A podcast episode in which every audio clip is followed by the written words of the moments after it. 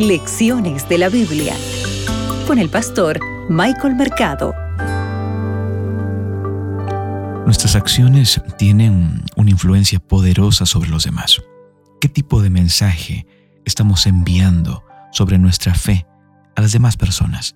¿Cuál es el mensaje que estamos entregando con nuestros actos a las demás personas? Soy Michael Mercado y esto es Lecciones de la Biblia. Para hoy, miércoles 4 de mayo, la coalición de Babel. Abre tu Biblia, que juntos escucharemos la voz de Dios. Hoy meditaremos en Génesis el capítulo 14, el versículo 1. Aconteció en los días de Amrafel, rey de Sinar, Arioc, rey de Eleazar, Kerdalanoer, rey de Elam, y Tidal, rey de Goín.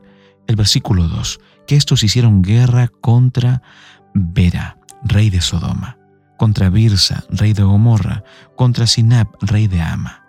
Atma, perdón, contra Semever, rey de Seboín, y contra el rey de Bela, la cual es Soar. Aquí aparece una coalición de cuatro ejércitos de Mesopotamia y Persia contra la otra coalición de cinco ejércitos cananeos, donde están incluidos los reyes de Sodoma y de Gomorra. Es interesante porque esta es la primera guerra narrada en las escrituras. La razón de esta operación militar tiene que ver con el hecho de que los pueblos cananeos se habían rebelado contra sus soberanos babilónicos. Aunque esta historia se refiere a un conflicto histórico específico, el momento de esta guerra global, justo después del regalo de Dios de la tierra prometida a Abraham, le da a este acontecimiento una importancia espiritual peculiar. ¿Cuánto podemos aprender? Dios cumple su promesa en tu vida, pero después de ello acontece tal vez algún conflicto, alguna coalición. ¿Cuál es la forma en que tú actúas? ¿Sigues confiando en ese Dios? Tal vez va a depender de ti, va a depender de tu acción, de tu influencia, y eso será un mensaje poderoso para los demás. Aquí encontramos neutralidad de Abraham, y la razón de este patriarca para ser neutro es que la tierra prometida no se adquiría mediante la fuerza de las armas ni la sabiduría de las estrategias políticas. El reino de Abraham era un regalo de Dios. No lo olvides.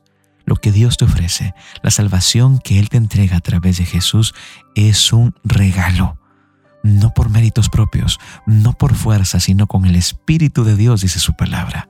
La única razón por la que Abraham intervendrá es el destino de su sobrino Lot, quien fue tomado prisionero en el transcurso de las batallas.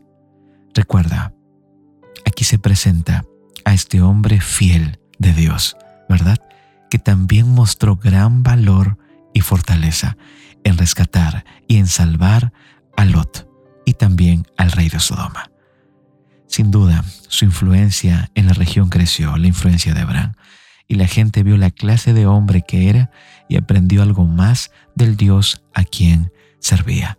Tú también puedes predicar simplemente con tus acciones, con lo que tú realices, con tu influencia, y ese mensaje será el más certero y poderoso. Que Dios te acompañe.